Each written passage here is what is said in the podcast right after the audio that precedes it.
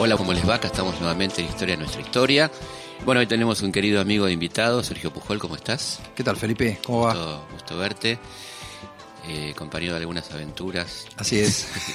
y bueno, ha sacado un libro hermoso que me lo había contado el año pasado. Le dije que era un golazo, que era lindo, lindo el tema como un mundo, ¿no? Un libro mundo de un año muy bisagra de la historia argentina, que es el 73. Y muy bien definido como el año de Artaud, ¿no? Justo que pensaba en vos, nena. Caí muerto. Entre otras, porque habría que decirte tantas cosas. ¿no? Tengo un amigo historiador, un colega, que se mató de risa cuando vio el libro. Me dice, solo a vos se te hubiera ocurrido de pensar que el 73 fue el año de Artaud, Claro. con todo lo que sucedió ese año. ¿no? Exactamente, sí. o sea que hay también, me parece, un, un gesto un poco desafiante en proponer ese título, que la editorial aceptó rápidamente. Claro, lógico. Lo vio como un título con gancho hacia dos tipos de lectores. El lector de la política, porque Claro. el 73 es una referencia muy fuerte, Total. ineludible, eh, no pasa por alto jamás. Y por otro lado, Artaud, que so- en la Argentina y solo en la Argentina, el significante Artaud eh, tiene dos significados. Claro. Eh, si yo digo Artaud en cualquier otro lugar del mundo, Es es. Antonín Artaud, que había muerto Claro. hacía ya 25 años, cuando Claro. un joven de 23, Luis Alberto Spinetta, posiblemente a través de Marta Kelly, al menos eso me lo contó ella, Marta Kelly es la hija del nacionalista Kelly. Guillermo Patricio de Kelly. Guillermo Patricio Kelly. Y en ese momento, estamos hablando eh, principios de los años 70, era la pareja de Jorge Pistocchi, que unos años más tarde iba a fundar Expreso Imaginario y que se iba a convertir en una especie de manager de Luis Alberto Spinetta, o por lo menos de figura más bien protectora, alguien que le acercaba textos, que lo ponía en sintonía con, con otras influencias, ¿no? ¿Y cómo Marta termina siendo Marta, digamos, con ese papá? Bueno, me parece que eh, una de las razones por las que se convierte en, en una poeta, eh, mujer de Pistocchi y muy vinculada con el ambiente de rock es justamente eso, ¿no? Claro. En ese momento. Es decir, en, en un momento en el que había muchas Martas Kelly que habían roto amarras Claro. con sus padres. Sí, estoy pensando en Piri Lugones, por ejemplo. Podés pensar en Piri Lugones y sin ir a casos tan eh, intensos o, dramáticos, podemos pensar también en toda esa generación que se vuelve peronista cuando la mayoría de sus padres eran antiperonistas. Totalmente. ¿no? Claro. O sea que en realidad el, el peronismo del 73 es un peronismo que está al- alimentado, no solamente por supuesto, pero en gran medida por la brecha generacional. Y la música también está fuertemente marcada por la brecha generacional. Ahí mismo ya tenemos un elemento en común entre estas dos series del pasado, ¿no? La Claro. serie musical y la serie política, porque mucha gente me preguntó, bueno, eh, ¿cómo se te ocurrió relacionar una cosa con otra? En parte me hacen esta pregunta porque mm, sobrevuela eh, la idea, el, el prejuicio de que el rock siempre fue un movimiento más bien lunático, eh, aislado de la realidad política, Claro. no politizado, despolitizado, son a- algunos términos Mm. que se usan para hablar del rock, ¿no? Pero es totalmente Y se, lo, falso. y se lo falso, totalmente falso, y se lo contrapone con un movimiento artístico que fue el Mm. nuevo cancionero Claro. del folclore, Mm. eh, porque no todo el folclore tenía un posicionamiento No, político de izquierda, No, más bien lo contrario. Claro, más conservador. Más bien lo contrario. Claro. En la época de Yupanqui había pocos Ujú. folcloristas que tenían algún tipo de identidad Sí. política definida, ¿no? Eh, y efectivamente, ese movimiento que empieza a principios de los 60 con Carlos Matus, con eh, Tejada Gómez, con Mercedes Sosa, Mm. lógicamente. Muy mendocino, digamos. Muy mendocino eh, en su origen, pero al mismo tiempo muy amplio en su repertorio, porque, por ejemplo, ponen en valor a un compositor como Ramón Ayala. Cierto, ¿no? claro. Este, los primeros discos de Mercedes son Mm. discos con chamamé, Mm. con rajido doble, Sí. ¿no? Eh, y luego sí, luego por supuesto la samba, que ella ya la venía cantando eh, desde su infancia en Tucumán. Entonces esa música cuando llegan los años 70 se convierte un poco en la banda sonora de la politización cultural eh, y, y de la izquierda argentina en ese momento. Eh, porque muchos de sus eh, exponentes eran miembros orgánicos del Partido Comunista, Claro. estaban afiliados al Partido Comunista. No encontramos ese tipo de afiliación o de posicionamiento entre los músicos de rock. No. Esto no quiere decir que el rock haya estado eh, encerrado en una cápsula Todo lo o contrario, en una ¿no? torre de marfil en absoluto. Estoy Estaba muy en la- vinculado. a premios ilegales, la marcha de la bronca. Exactamente, exacta, sí. Mm. Hay varias canciones, pero además de eso, lo que yo sostengo en el libro es que la canción que miraba al futuro, Mm. Mañana es mejor, lo dice Spinetta en Cantata de los Puentes Amarillos, la música que de algún modo encarnaba la imaginación utópica, Mm. no era el folclore. Y tampoco era la canción de protesta. La canción testimonial. Esa canción podía cumplir una función eh, de mm, apoyo, digamos, de acompañamiento de la gesta política, pero no bien se produjera esa revolución, que lamentablemente nunca se produjo, Ujú, sí. esa música iba a ser dejada de lado. Ujú. Esa música tenía fecha de vencimiento. En Sí. cambio, el rock no. El rock no tenía fecha de vencimiento. El rock era la música que, en caso de triunfar una verdadera revolución política, social y cultural, de algún modo iba a ser la música del, del mañana. ¿no? Eh, esto es muy interesante también para contrastarlo con las expectativas eh, políticas y sociales que hay hoy en torno a determinados artefactos culturales. ¿no? Por ejemplo, en el caso del rock. Hoy no, hoy no hablas rock. Eh, no, hoy el rock... eh, no, y cuando, el, rock el rock oficial, ¿no? Porque si Sí. tenés el trap o el, o- Exactamente, o el, sí. el rock de mujeres, ponele. Sí, pero aún así desde hace ya un buen tiempo, ¿no es cierto? Esto no es totalmente nuevo. Yo diría desde fines del siglo XX, el rock mira con cierta melancolía su propio pasado. Totalmente.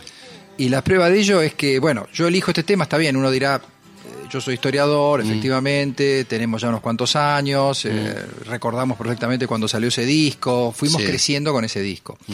Y sin embargo, vos consultás entre los oyentes jóvenes de rock y Artaud aparece entre los cinco discos favoritos y hace no mucho tiempo la revista Rolling Stone, que es una revista que tiene llegada a un público lector más bien joven, sub 30 diría yo en la mayoría de los casos, eh, bueno, se hizo una encuesta con todo lo discutible que pueden tener estas encuestas entre productores, músicos y críticos y Artaud eh, fue elegido el disco más importante de la historia del rock, ¿no? Totalmente. En estos días estuve leyendo Melancolía de Izquierda, un eh, magnífico libro de Enzo Traverso, un gran historiador europeo.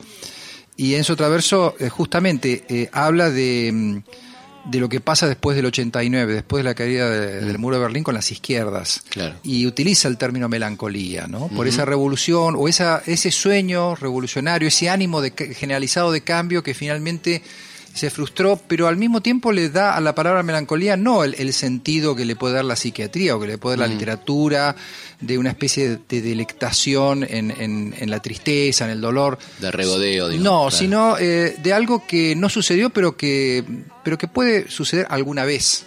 O sea que de algún modo se recupera esa, ese sentimiento Claro. utópico. Y yo eso lo veo en los músicos jóvenes, indudablemente, ¿no? Sí. Me parece que cuando escuchan Artaud, tal vez no lo escuchan con la misma actitud con la que nuestros padres escuchaban la música de los 20 o 30, la nostalgia del Claro. tanguero de los 60 o 70 que se sentía un poco arrinconado por las nuevas músicas, Sí. ¿no? Me parece que ahora eh, es diferente y seguramente, ojalá mañana sea mejor, ¿no? Sí, no, y llegando a Artaud, digamos, estaba pensando que uno podría considerar como el primer disco conceptual, ¿no? Sí. El tipo, tipo Sgt. Pepper, digamos. Sí, es un disco que al igual que Sgt. Pepper, uno lo percibe como dueño de una unidad muy notable, ¿no? En, en la sonoridad, buena parte del disco es eh, Luis Alberto Spinetta solo con su guitarra, en un estudio de, en un estudio de grabación, con un técnico, Norberto Orliac, que le sugiere algunas cosas, ¿no? Volver las cintas atrás, eh, citar Sí. un fragmento de una canción de los Beatles, poner un llanto hacia el final de una canción. Hay una serie de artilugios. modelo. Hay unas, claro, Claro. hay una serie de artilugios tecnológicos que, que dialogan con, con los Beatles de Revolver y de Sgt. Pepper. Eh, pero al igual que Sgt. Pepper, es una unidad que, mm, que se da un poco a posteriori, ¿no? Eh, porque la verdad es que si bien las canciones fueron escritas en un momento determinado y algunas de ellas, no todas, bajo la influencia de la lectura de Antonio Artaud, finalmente no hay dos canciones iguales en ese disco. Totalmente. Son completamente diferentes y cada canción podría dar origen a un disco. Eh, digamos, cada canción podría ser el, el track promocional, por decirlo de algún modo, de, de- de un disco de Spinetta. Podrían Sí. ser nueve discos de Spinetta. Sí. ¿no? Y de otra cosa muy impresionante es que dura solo 37, 38 minutos. Ese disco corto, sí. Y además es un disco de una época en la que escuchábamos los discos completos. Ujú.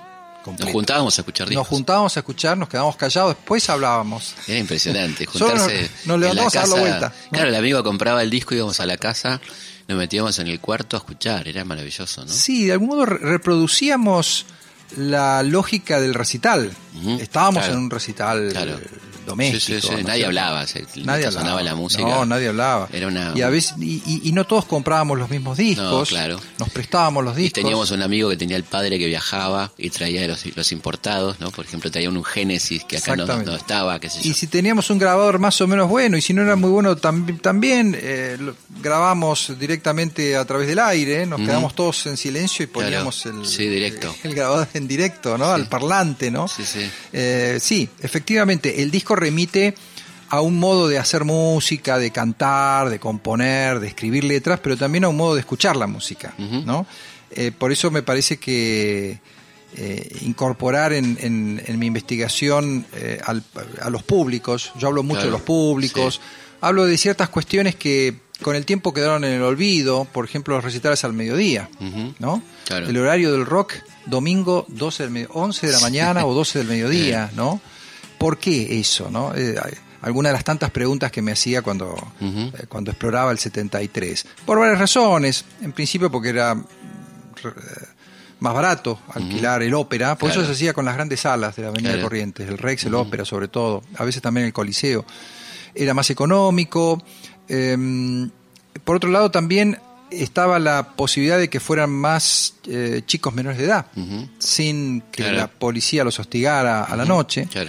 Claro. Eh, y, y bueno, eh, y también había algo de, de- de exótico, si se quiere, o de transgresor en, en elegir ese horario tan, tan improbable para una música que estaba muy asociada con la nocturnidad y Claro. que despertaba muchos temores familiares. Muchos temores Sí, claro, familiares. venía la droga, venía todo, claro. Claro, el rock era eh, el cabello largo, ¿no? Ya por empezar, Por empezar, eso ya era un, un signo más bien preocupante. Estaba vinculado a la vagancia como el tango en sus comienzos, Sí, ¿no? claro. El vago y mal entretenido. El bohemio. Había edictos policiales que venían repitiendo esa sanción desde hacía décadas. El bohemio, el que está fuera del, del sistema laboral, fuera del mercado de trabajo. claro. Y la, la idea de la vagancia y de elegir la música en lugar de la universidad. Ese es otro temor de los padres. Sí. Un temor que tenía algún fundamento porque efectivamente de, muchos de los músicos de rock terminaron el secundario. Algunos ni siquiera terminaron el secundario, otros terminaron el secundario, empezaron, eh, vieron qué carrera y finalmente agarraron la guitarra y se fueron por la guitarra, ¿no? Claro. Como la canción de los auténticos decadentes, Sí, la claro, guitarra. total. No, y estoy pensando también en yo en mi casa y ella en el bar. Claro, exactamente. En claro. los náufragos, ¿no? Sí, sí, exactamente. Que habla Sí, de eso. Sí, sí. Porque aparte el tipo tampoco es que está laburando. Yo en mi no, casa. No, no, no, el, el tipo está. No, hay- claro, en ese caso hay este una mirada burlona mm, al interior de la propia eh, cultura joven. Claro, ¿no? Eh. El, el propio joven se, se- se ríe un poco, toma un estereotipo que, insisto, viene más del tango, viene de la Mm. Sí. canción popular porteña, ¿no? Eh, de la Sí. picaresca, Claro, de todo. el vividor, el tipo que vive de las que, hay, minas. es que hay un gran conecte entre tango y rock, ¿no? Sí, Hay indudablemente. como una cosa ahí. Ayornado, puesto a tono con la sensibilidad de los 60 y 70 y con algo que el tango no tiene, que es un programa de vida, ¿no? Claro. El rock se, se- se presenta como, como mucho más que música. Y vital, ¿no? Algo No vital. sabemos si, si fue mucho más que música, pero por lo menos esa era la, la expectativa Mm. de los músicos y de los públicos. Claro. Ir a un recital, comprar Artaud, comprar Aquelarre, comprar Color Humano, comprar- eh, ir a un recital de Billy Boy en La Pesada, era una vivencia. Claro. Era una experiencia de vida, no era sentarse a escuchar música solamente, ¿no? Como sucedía con otros géneros de música popular. Y los músicos eh, también se veían a sí mismos como revolucionarios, en, en- en un estilo, digamos, en una modalidad muy distinta a la, a la de la política, porque además, bueno, la tensión entre política y música o entre política y Ah. rock también está presente en, en el 73, ¿no? Y un caso muy particular del flaco, que es un tipo que nunca, nunca se comprometió políticamente, ¿no? Pero que a la vez tenía toda una mirada de la vida que lo hacía un tipo peligroso para las autoridades, digamos. Sí, sí, era, eh, digamos, eh, con su extrema delgadez, con su aspecto raro, extraño, ¿no? Era, de algún modo, la encarnación del, del reventado. Claro. La idea del reventado, Claro, reventado. que es una palabra que se usaba mucho en esos años, Sí, ¿no? claro. Reventado, pes- la pesada, el pesado, ¿no? Sí. Pesado tenía más que ver con, con ciertas formas este, de derecha de la política, el que iba armado, Sí. ¿no? El, el sindicalista pesado, muchas veces se decía así, ¿no? Sí, sí. Pero está vinculado, ¿no? El hecho de que Billy Bond haya llamado La eh, a, su, a su grupo La Pesada del rock, Del del rock. and roll, ¿no? La Pesada del rock and roll. Totalmente. Eh, y Spinetta cumple ese un poco eh, ese rol, eh, ocupa ese lugar en el imaginario social. Pero durante poco tiempo, porque vos fíjate que ya en el 73 se le hacen varias notas en revistas de, de gran tirada. La revista Siete Días lo bautiza mm, el Gardel del rock. Es interesante, no porque esté comparando a Gardel con, con Luis Alberto Spinetta, sino porque eh, se da cuenta la- el periodista en ese momento, eh, y algo que por otro lado es bastante evidente, que el más talentoso, el más genial de esa generación de centauros era Luis Alberto Spinetta en ese momento. Charlie recién empezaba, Claro. todavía la polarización Charlie-Spinetta, que aparece como una polarización de baja intensidad, pero está en el rock argentino, Sí. ¿no? ¿A quién preferís, a Charlie o a Spinetta? ¿no? Son como dos polos. Claro. Eso todavía no estaba eh, planteado en absoluto, porque si bien eh, Charlie García eh, empieza a ser conocido y muy exitoso, más incluso en términos de, de venta de discos. Con y- sui generis en con, con momento. sui generis, con vida y con Confesión de Invierno, Claro. que sale no casualmente en el año 73. ¿no? Sí. De todas maneras, Spinetta ya está visualizado como el gran artista de ese movimiento, que es muy nuevo, por otro lado, porque en el 73 los rockeros votan por primera vez y el rock vive por primera vez en democracia. Claro.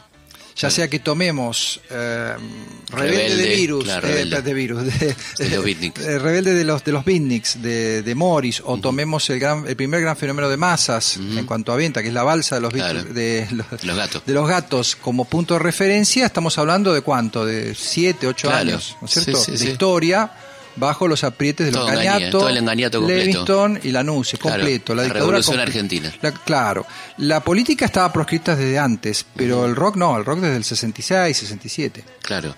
No, me pensaba eh, qué, qué tipo tan original Spinetta, ¿no? Qué, qué, qué originalidad. Es, es un distinto, sin ninguna Es duda. un distinto en todo sentido, es un distinto en las letras, en una época en la que mm, la canción popular, por lo que conversamos anteriormente, eh, tenía anclaje en la realidad, ¿no? Predominaba una mirada más bien realista o naturalista o costumbrista, ¿no? Tanto de las canciones políticas como aquellas que no lo eran. Claro. Eh, se pensaba además que la, la música popular debía tener una llegada certera, directa a los oyentes, que los oyentes tenían que entender rápidamente lo que decía la letra, Sí. hacia dónde iba la línea melódica y, y en lo posible tener ritmos que fuesen contagiosos. Eh, y Spinetta parece proponerse ir en contra de, de todos estos mandatos implícitos que tenía la, la música popular, porque además es una época en la que la divisoria entre música académica, culta o seria y popular era bastante estricta. Claro. Más allá de los eh, viajes ida y vuelta que algunos artistas más osados pudieran hacer, Piazzolla, Rovira o el propio Luis Alberto Spinetta. Pero en términos generales eran dos campos bien separados. Un dato interesante en ese sentido es que cuando eh, un productor cultural le propone a Alberto Ginastera hacer un ciclo de la nueva canción joven en el Instituto de Itela, de la calle Florida, Ginastera, que estaba al frente del Centro de, de- de Altos Estudios Musicales, le dice, no, mire, esto está muy bien, es muy interesante como fenómeno social, pero esto no es música. Y ter- termina, ese ciclo se termina realizando en el área de teatro. O sea que, digamos, para la generación de Ginastera... Está hablando del, del Ditela, además, ¿no? que, claro, hablando de Ditela, Claro. exactamente. No, y además con Marta Menugini y otros que Claro, hacían lobby para que le dieran bolilla a estos muchachos. Estuvieron finalmente, pero no estuvieron en el área de música. No eran considerados músicos. Claro, claro, ahí tenés un, un punto. ¿Y qué estaba pasando con la música en ese momento, no? El 73 a nivel mundial, digamos. Bueno, a nivel mundial tenemos la salida de grandes discos, como, bueno, el más importante es El lado oscuro de la luna, que sale en el segundo semestre del 73. Y Luis Alberto de Pimienta, que era un músico muy informado, lo usa como música ambiental en la presentación el 28 de octubre de 1973 en el Teatro Astral del disco Artaud. Es decir, él establece un vínculo con El lado oscuro de la luna, que son dos discos completamente diferentes, y lo reconoce él y me lo cuenta Patricia Salazar, la La mujer. mujer, la madre de sus hijos, Sí. que la acababa de conocer, y participa en algunas letras, sobre todo en la letra por, ¿no? Esas 47 Claro. palabras Sí. aparentemente inconexas, ¿no? Una especie de cadáver exquisito eh, que lo jugaron los dos, ambos, ¿no? Eh, Patricia y, y Luis. Me contaba que, se pasa, que Luis se pasaba el día entero escuchando El lado oscuro de la luna. Luego, en el 73, regresa después de dos años a la Argentina con muchísimo éxito, con más éxito que en el, mucho más éxito que en el 71, eh, Leandro Gato Barbieri. Claro. En el medio, entre el 71 y el 73, se había producido el estreno internacional de Último Tango en París, lo que le da un, Sí, un espaldarazo. un espaldarazo eh, notable.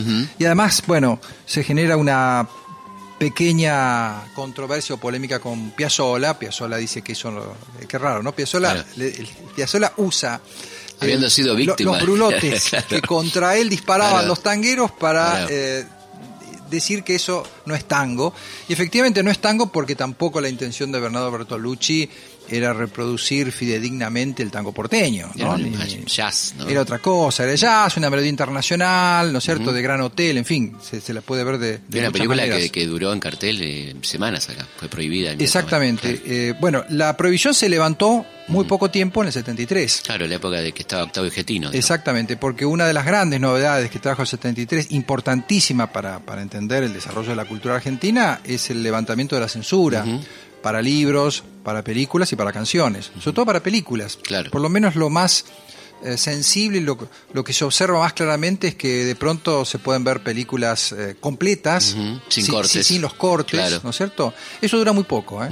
Ya en el 74 lo tenemos a Tato, la tijera, y, y vuelve la censura y se va a quedar hasta el 83, 84, Claro. ¿no es cierto? Sí, sí, espantoso. Tampoco va a desaparecer rápidamente en, en octubre del, del 83 la censura, ¿no? Hay, hay un tiempito ahí, hay como una transición, ¿no? Claro. Eh, así que todo esto es muy estimulante para, para todos los jóvenes y más aún para un tipo que tenía las antenas de Luis Alberto Spinetta. El tango efectivamente está en retirada en el Total. 73, pero hay algunos artistas muy interesantes. Mm. Piazzolla se presenta en el Gran Rex, Piazzolla es una figura absolutamente consagrada, desde luego, y es uno de los pocos músicos de la generación anterior que de algún modo zafan de la guerra del cerdo, podríamos Sí, decir, ¿no? sí. Que los adultos, que lo- lo- los jóvenes admiran, respetan. No son muchos en el campo de la música, Yupanqui, Gato Barbieri, que era Goyeneche. un poco más joven, Goyeneche, exactamente, muy buen año para Goyeneche, muy buen año el 73, su encuentro con Atiro Stampone, los discos solistas de Atiro Stampone.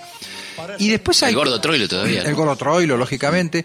Y después hay, hay fenómenos masivos que, lógicamente, mm, eh, eran los que movían la industria del disco, ¿no? Porque mucho de lo que hemos mencionado hasta ahora eh, ocupaban un lugar más bien marginal en términos de ventas.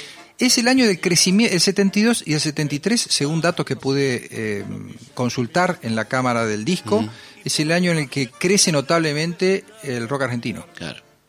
¿no? El número de títulos, ¿no? Sí, ah, pero repasemos los grupos que estaban, que eran cantidad, me acuerdo, Pastoral, Vive- Vivencia. Pastoral, Vivencia, Aquelarre. Color Humano. Lito Nevia acaba de formar su trío yacero con Astarita y con el Negro González. González. Eh, Miguel Eugenio. León Gieco graba su primer disco solista. Claro.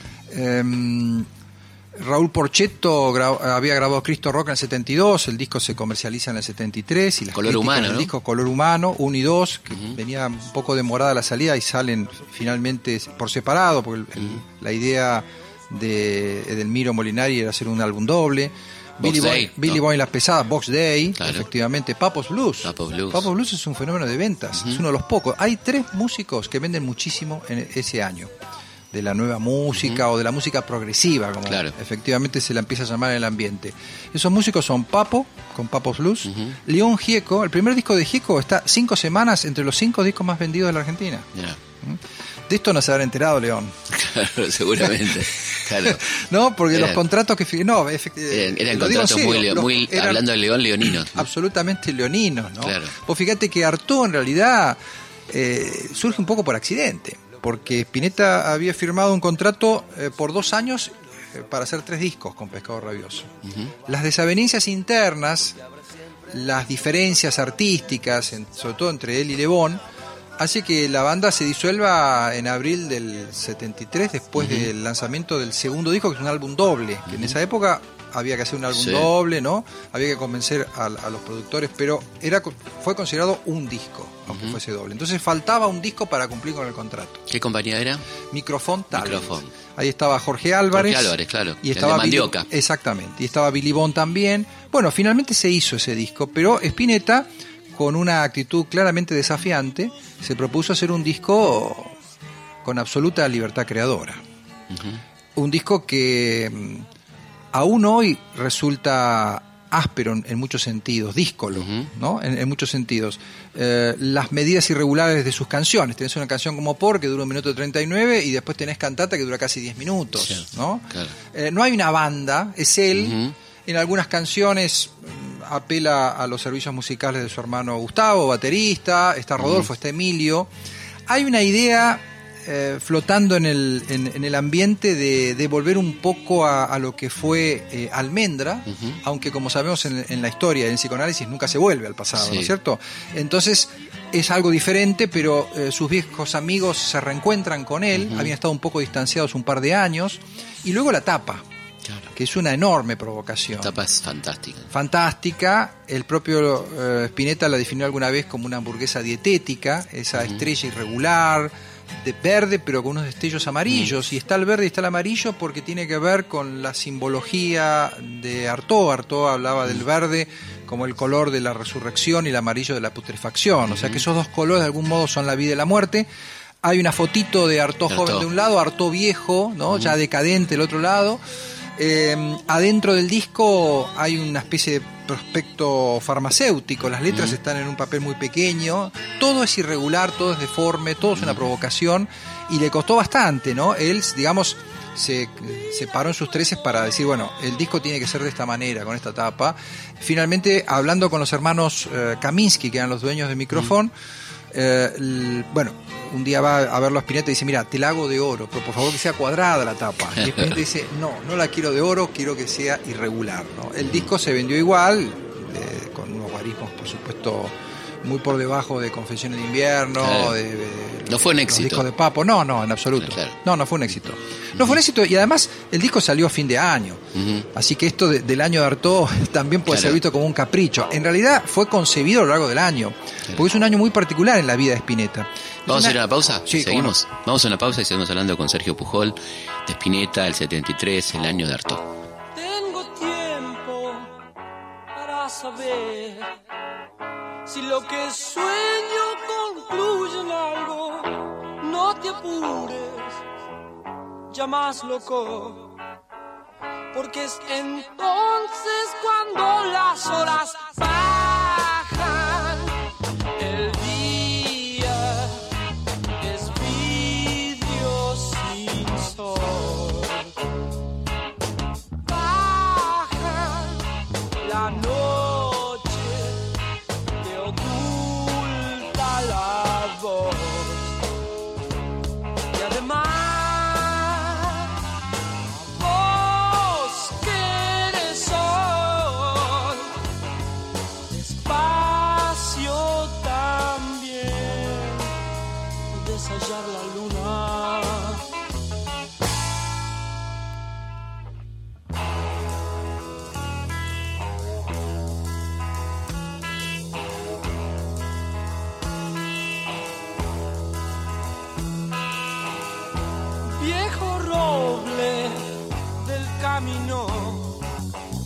Tus hojas siempre se agitan algo.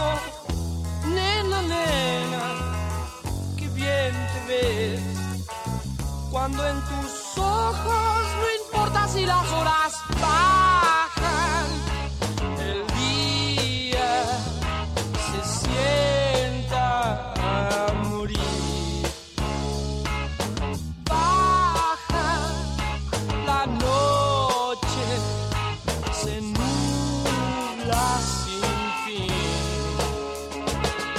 Y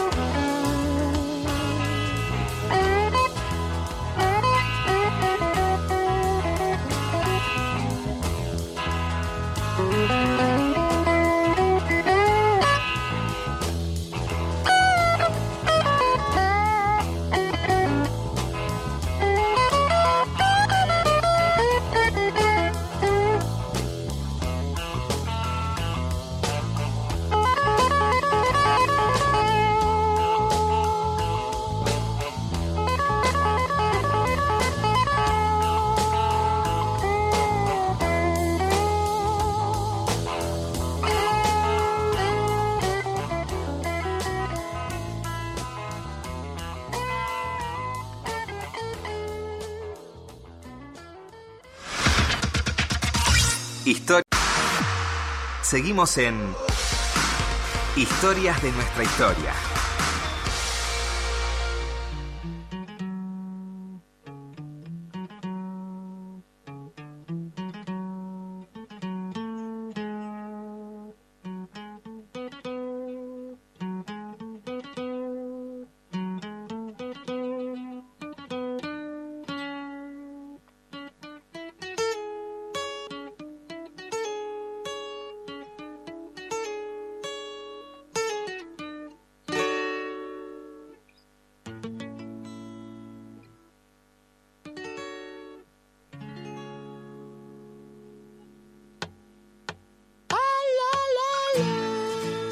Seguimos aquí en Historia nuestra historia hablando con Sergio Pujol sobre el año de Artaud, el 73. Bueno, estaríamos tenemos para varios programas, pero tenemos uno por ahora. Y estábamos hablando recién fuera de micrófono de hasta qué punto el disco Artaud influyó de alguna manera en la lectura de Artaud o qué podemos decir de, de- por lo menos el conocimiento de Artaud seguramente, ¿no? Sí, el conocimiento sin duda. Claro. Muchos jóvenes salieron a, a leer Artaud Claro. a partir del disco.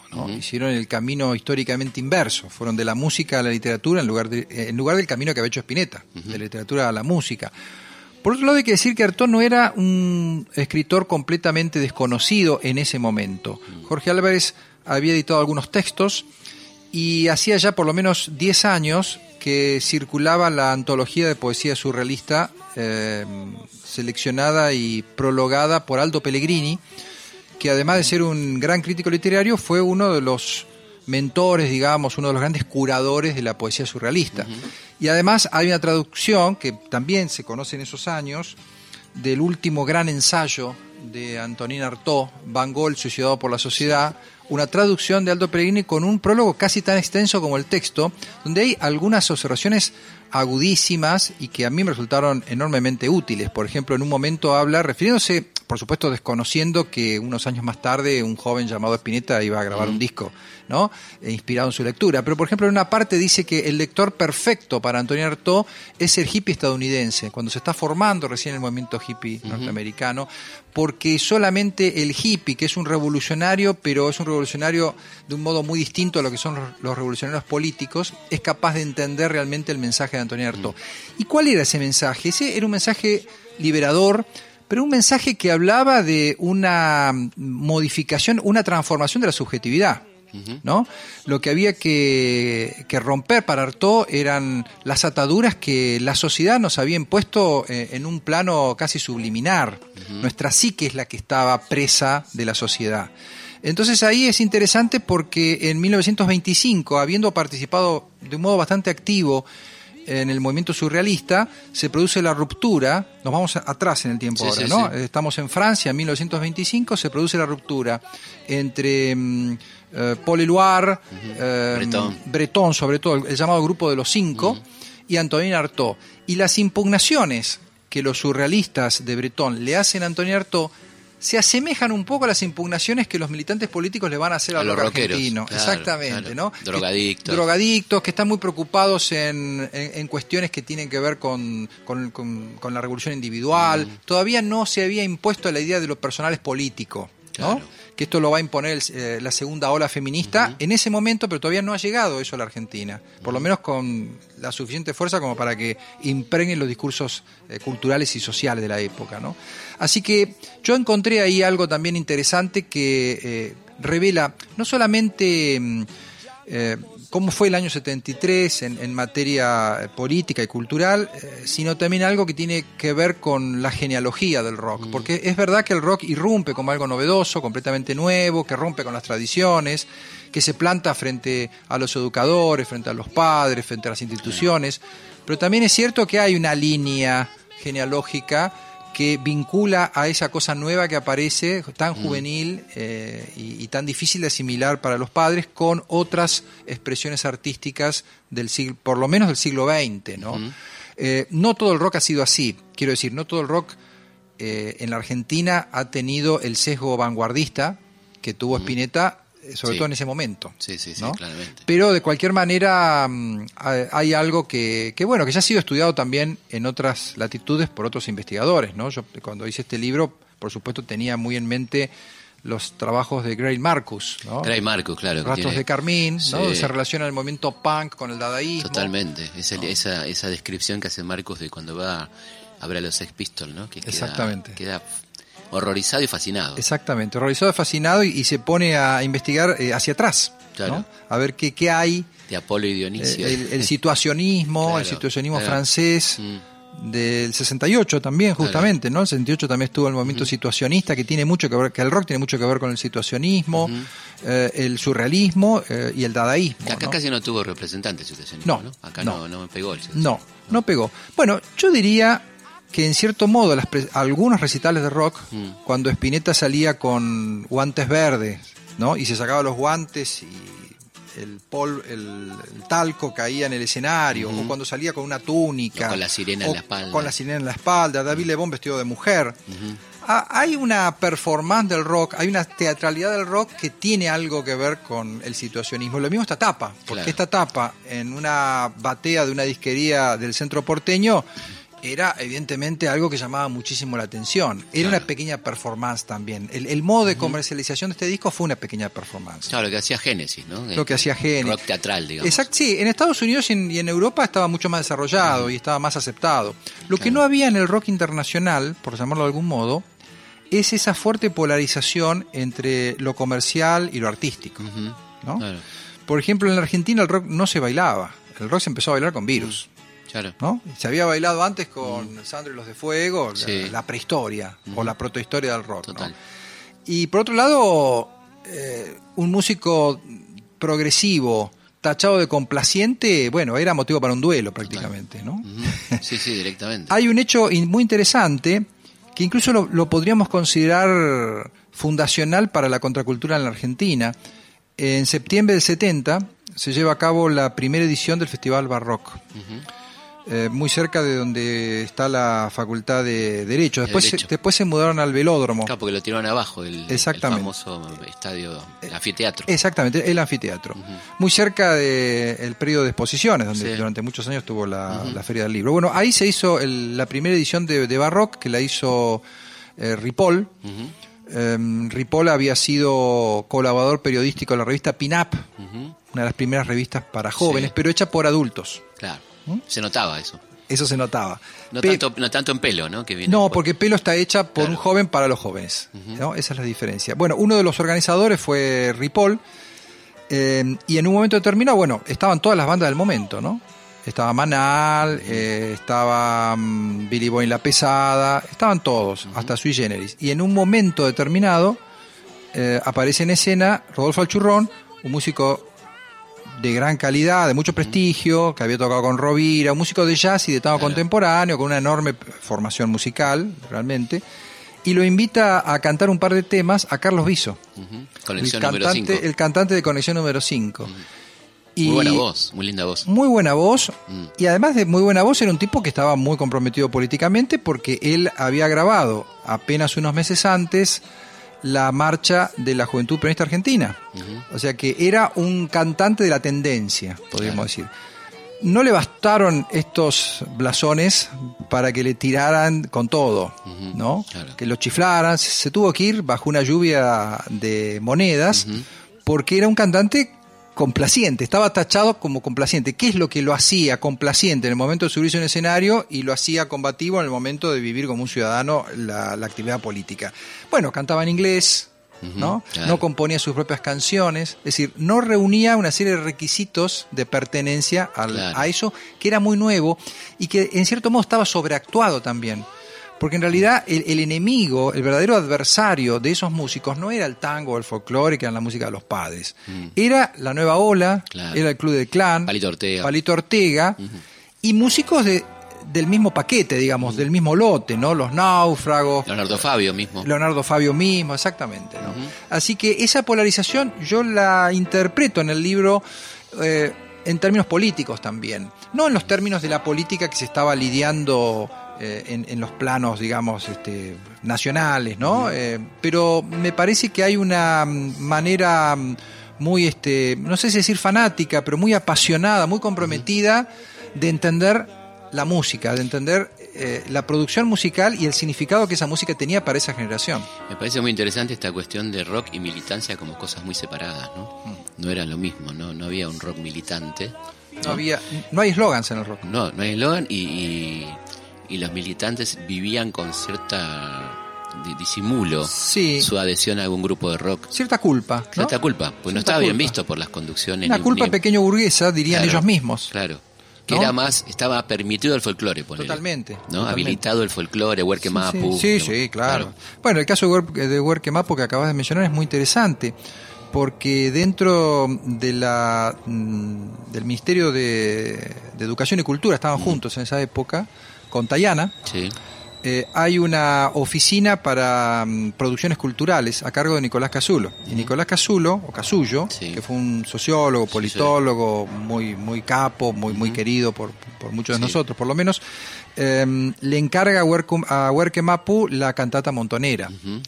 Eh, es inimaginable. Ese un- es el un- encargo del Ministerio de Educación, digamos. Exactamente. Es un- sí, es, es un, un pedido oficial. Es inimaginable un pedido de esa naturaleza a cualquier grupo de rock, incluso Arcoiris, que en todo Totalmente. caso era el que podía estar más cerca de lo folclórico, ¿no? Este, Sí, dentro pero de no los rockeros, ideológicamente, Pero ¿no? no ideológicamente. Claro. Sí, sí, claro, y era como, como una rareza. Y eso se estrena más o menos a, a fines del 73, ¿no? Sí, eso se estrena a fines de 73. El Luna Park. E- efectivamente, sí, sí. Y el disco nunca se puede editar, ¿no? Porque ya en el 74 era imposible hacerlo. Claro. Sí, ya en ese fin del 73 ya era, ya era complejo. Sí, eh, el año es vertiginoso. Sí, no nombramos a Roque Narvaja, ¿no? Sí, Roque Narvaja había grabado en el 72 un disco llamado Octubre, Sí. Que siempre lo mencionamos como quizá el disco más político que produjo Sí. esta, esta cultura rock. Porque es verdad que eh, el rock era muy diverso como género, muy, muy diverso. Entre, no sé, Billy Bond y León Gieco o Pedro y Pablo había una gran Claro. diferencia, ¿no? Los acústicos, los eléctricos, los pesados, los livianos, La los, temática. Más, los más rítmicos, los más melódicos, eh, los eh, folk singers criollos, ¿no? Sí.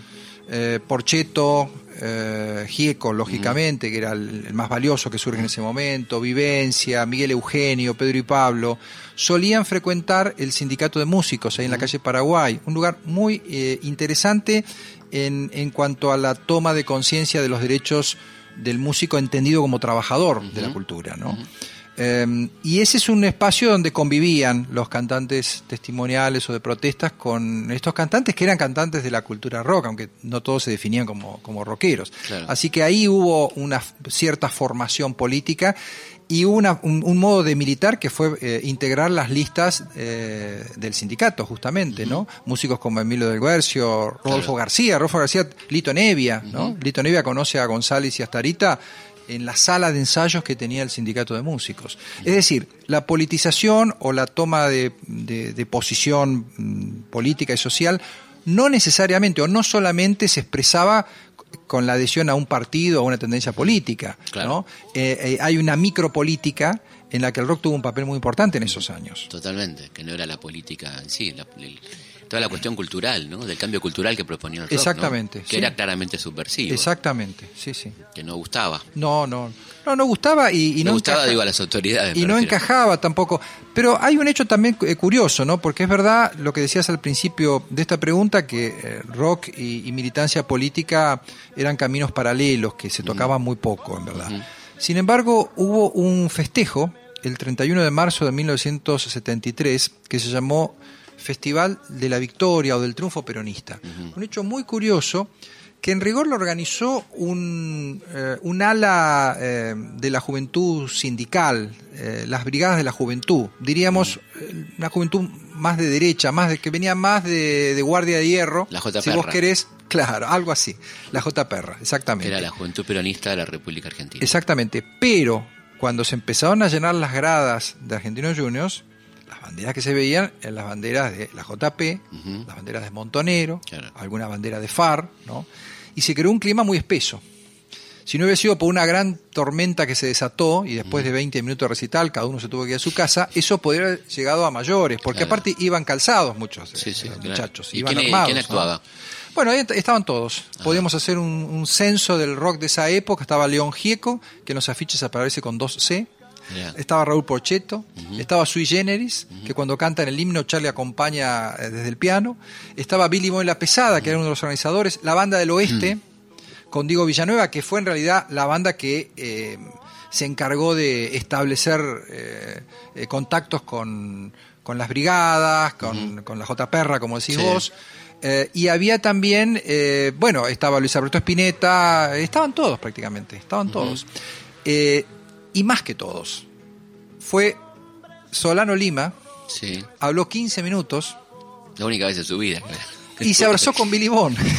es, es una escena de Capuzoto, ¿no? Total, totalmente. Es un libro muy Capuzoto. No recuerdo un discurso de Solano Lima, la verdad. ¿Ah, no? No, no recuerdo que haberlo visto, Es ¿no? verdad, es verdad. Tenemos 14 años Sí, nosotros. es cierto, sí, sí. No me acuerdo de haberlo Sí, sí, sí, sí. Sí, además un hombre que venía del conservadurismo. Sí, total, ¿no? conservativo popular. Del conservadurismo popular, abrazado con Billy Bond, ¿no? es una escena solo imaginable en el 73 y, y en ese en ese marco, digamos, de la Argentina. Pero qué curioso que los que convocaban justamente, claro, la JP Brigada se llamaba. JP Brigada, exactamente. Claro, que era a la derecha de la, Era la de la derecha. JP. Sí, sí. No, pero otro dato interesante, quizá el más interesante, por lo menos en relación a, la- a mi investigación, es que el único festejo oficial que hubo del triunfo Campo Rosano Lima lo hizo el rock. Claro. Y que duró poco tiempo porque Y llovía. que, y que duró poco tiempo, pero se llenó. El estadio Claro. se llenó. Argentino Junior. Argentino Junior. ¿Qué otro hecho así cultural del año 73 debemos recordar? Así como- Bueno, un hecho fundamental, me parece a mí, para, la- para la- por lo menos para la historia del rock argentino, fue la salida de, de algunos discos eh, tan importantes, diría yo, como Artó. Ujú. Lo que pasa es que, bueno, yo en Artó focalizo algunas de las cuestiones que te mencioné recién, Claro. ¿no? Además, no te olvides que Artó se presenta en vivo y en la puerta, Miguel Grimberg. Que era un poco también el mentor intelectual de Spinetta. Sí. En, gran, en, en gran medida tenía programas de rock en radio de la ciudad, radio municipal, era, era muy raro en una radio oficial, programas de rock. Entrega un texto escrito por Luis Alberto Spinetta que se llama Rock, música dura, la suicidada por la sociedad, parafraseando el último ensayo sobre Van Gogh de. Antonin Artaud. Y ahí denuncia a todo el mundo, ahí denuncia a los empresarios de la industria discográfica, a los medios de comunicación, a los músicos comerciales o complacientes que desvirtúan el mensaje de la música, etcétera, etcétera. Así con un tono de denuncia, un tono que está en, en- en muchos textos de Artaud, convierte lo que parecía ser un sencillo, un simple recital de, de música progresiva en un hecho político-cultural. Claro. Pero además de eso hay otros discos, ¿no? Eh, ya mencionamos algunos. Muerte en la Catedral de Tito Nevia es un disco importantísimo. De caso. Importantísimo, ¿no? El segundo disco de Aquelarre también. Los dos de color humano también.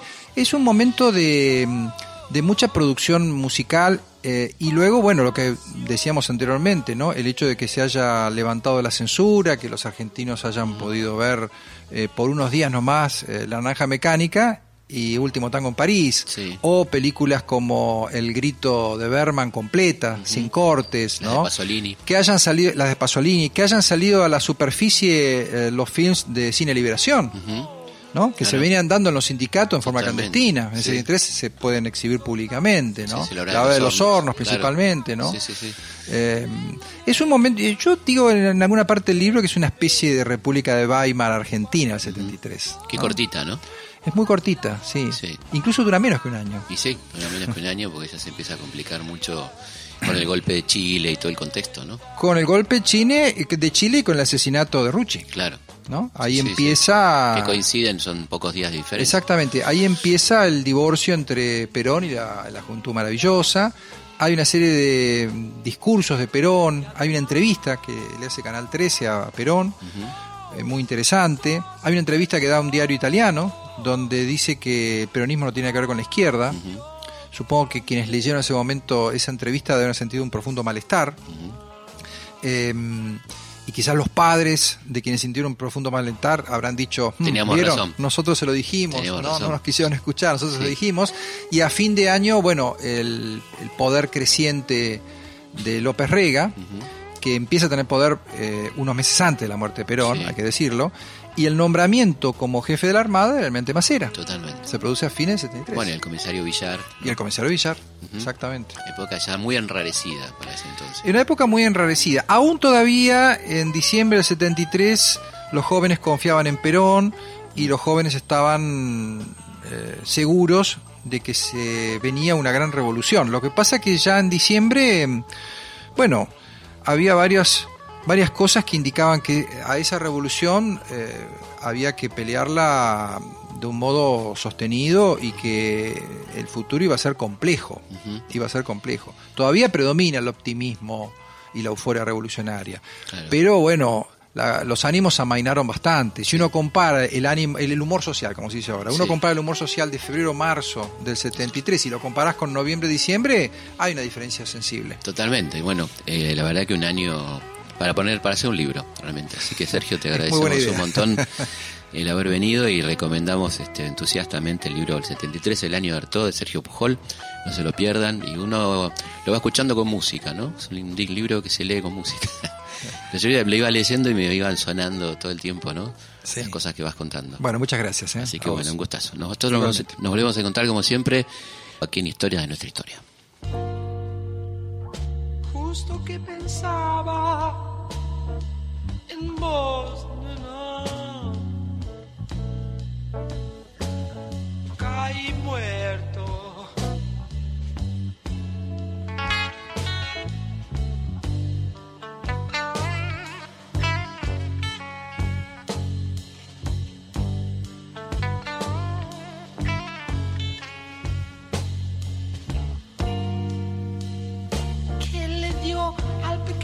Dios del centro gris del abismo. Historias de nuestra historia. Conducción. Felipe Piña. Producción. Cecilia Musioli. Edición. Martín Mesuti.